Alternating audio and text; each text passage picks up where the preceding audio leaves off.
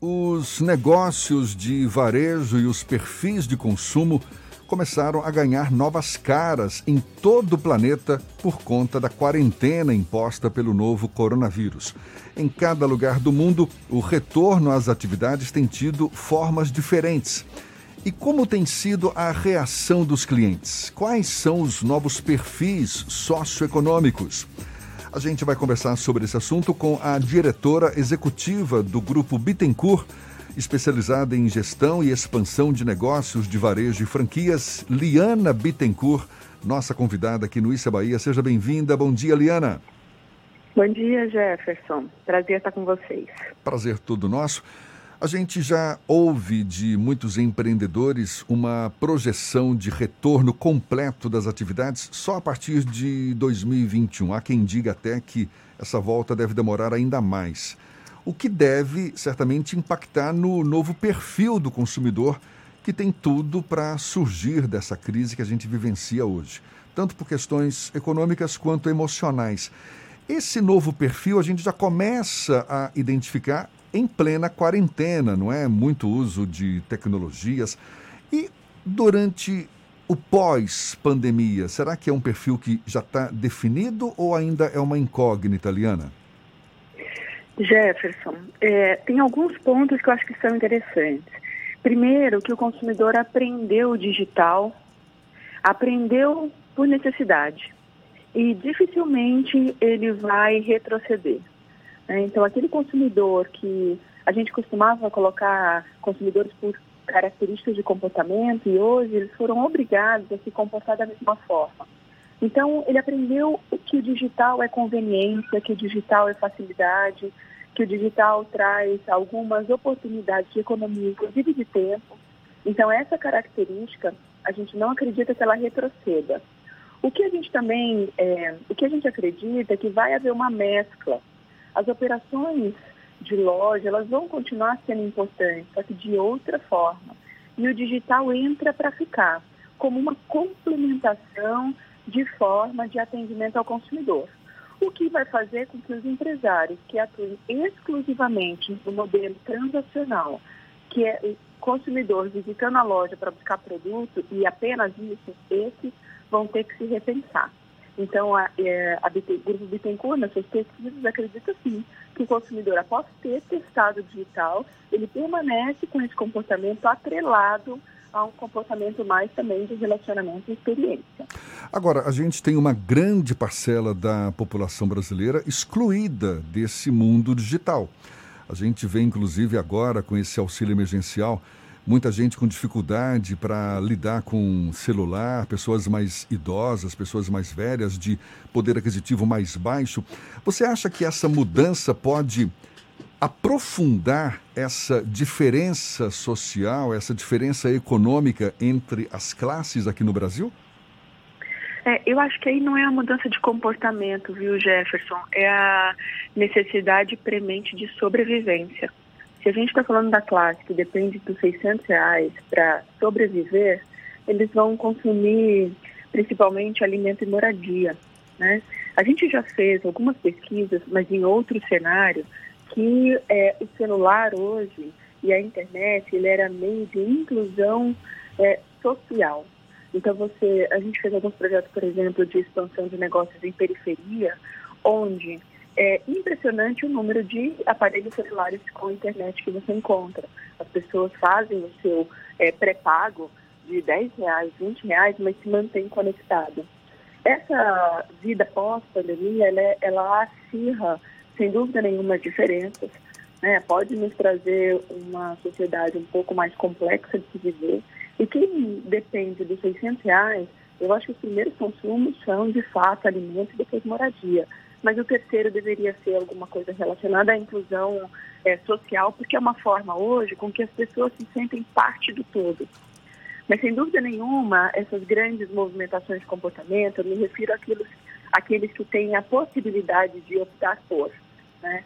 No, na, na classe que dependerá dos 600 reais, a gente está falando de alguma coisa relacionada mais a sobreviver. Como, como você observa esse novo momento? A gente, você falou daqui, em, há poucos instantes de que é, o mundo digital as pessoas vão se acostumar e vão de alguma forma lidar com ele de uma maneira mais cotidiana. Mas para os negócios, como fazer com que haja essa coexistência entre o digital e a experimentação e a ida à loja, toda aquela toda a experiência que você tem sensorial de ir comprar alguma coisa na loja física? Fernando, é uma ótima pergunta. Você sabe que isso a gente já falava mesmo antes da pandemia, mas eu acho que a pandemia forçou todos a seguirem. É o seguinte, é, eu não acredito mais em lojas que sejam exclusivamente para exposição de produtos, tá? É, as lojas deveriam ter algo mais para oferecer ao consumidor, seja ele um aprendizado sobre aquele produto, seja um serviço, seja uma curadoria e uma informação adicional, seja o delivery. Eu tenho é, tratado nas, nas minhas interpretações a respeito do mercado que as lojas deveriam ser interpretadas como um, uma, um local como delivery de tudo. Ela faz o delivery de experiências, ela faz o delivery de é, curadoria, ela faz o delivery de serviços, ela até faz delivery de produtos. Então, não dá para a gente imaginar que as lojas seriam apenas grandes prateleiras de exposição de produtos.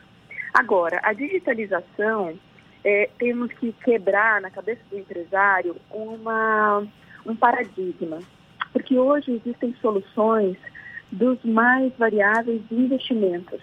Se eu quero ter um e-commerce que vai apoiar a minha loja física, eu tenho e-commerce hoje de 50 reais, eu tenho e-commerce de alguns milhares de reais.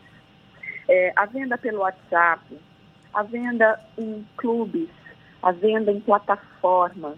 Tem tantas plataformas que você pode subir o estoque dos seus produtos e a partir da plataforma você faz a venda. A venda no marketplace. Então, empresas que são essencialmente sites de venda de outras tantas empresas. O que eu quero dizer, Fernanda, é que existe muitas oportunidades para a loja melhorar a sua experiência no ponto de venda e utilizar todos os meios digitais possíveis dos mais investimentos, dos mais diversos investimentos. Então cabe para qualquer bolso é, utilizar a loja como um centro de experiência e também fazer o escoamento dos seus produtos, dos seus produtos, por meio das plataformas digitais. A gente não deveria ter, um, ter uma, uma crença de que o digital é caro, então só dá para ser feito pelas grandes empresas. Porque às vezes a venda pelo WhatsApp é uma venda mais digital que se um, um, empresário tem o seu banco de dados dos seus consumidores, ele já pode estruturar algo bastante manual, porém digital. Entende? É, eu acho que existem várias formas das lojas serem, é, oferecerem melhores experiências para quem vai até ela, mas oferecer a conveniência por meio do digital. Liana, quando você fala que as lojas elas não devem ser mais ou tendem a não ser mais como meras expositoras de produtos, isso significa também um, um repensar sobre o próprio propósito do negócio? Porque hoje a gente percebe um sentimento novo sendo aflorado aí entre as pessoas. Não sei se isso vai ser algo, é, digamos, perpetuado com a mesma força que a gente percebe hoje, mas que é essa preocupação com o outro, atitudes mais solidárias. Você acha que o consumidor ele vai estar atento a empresas que também se revelem mais humanizadas, preocupadas com eh, valores que possam agregar ao consumidor do que simplesmente o lucro? Jefferson, é, olha, esse movimento de um capitalismo mais consciente, mais humanizado, ele já vem há alguns anos. Entretanto, alguns empresários ainda não tinham é, sentido a pressão do consumidor que tem essa característica. Que talvez não a nossa geração, mas a geração dos nossos filhos vão exigir muito das empresas uma razão de ser, porque elas poderão decidir consumir com aquelas que elas têm relacionamento emocional, elas acreditam naquela empresa por uma causa maior e decidir não consumir com aquelas que estão é, exclusivamente olhando no lucro no curto e médio prazo. O fato de que as empresas precisam estar mais humanizadas, para mim, é, não é um movimento do Covid, ele só está forçado pelo Covid porque nós faremos um consumo mais consciente. E essas novas gerações são gerações mais ativistas de causa. Então, entre escolher uma empresa, que é a única coisa que eu consigo levar é, lucro para aquele empresário, e escolher uma outra empresa que me oferece o mesmo tipo de serviço ou produto, mas que tem uma causa maior, que influencia na sua comunidade, que faz um bem além do, do seu lucro de curto prazo, é, sem dúvida nenhuma, essas novas gerações escolherão aquelas empresas que têm um capitalismo mais consciente, que são mais humanizadas e que interpretaram o seu papel na sociedade.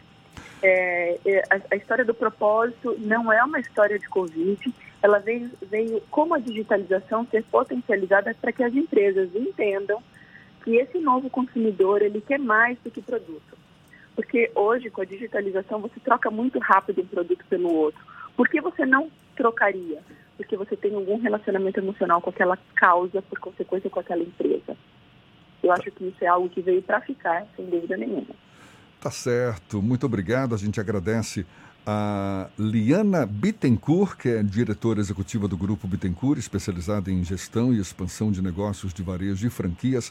Por mais dramático que seja esse momento, é ao mesmo tempo muito fascinante, né? Porque a gente percebe, é, digamos, muita gente vislumbrando mudanças e mudanças a gente quer acreditar que sejam para melhores daqui para frente. Liana, mais uma vez, muito obrigado e um bom dia para você.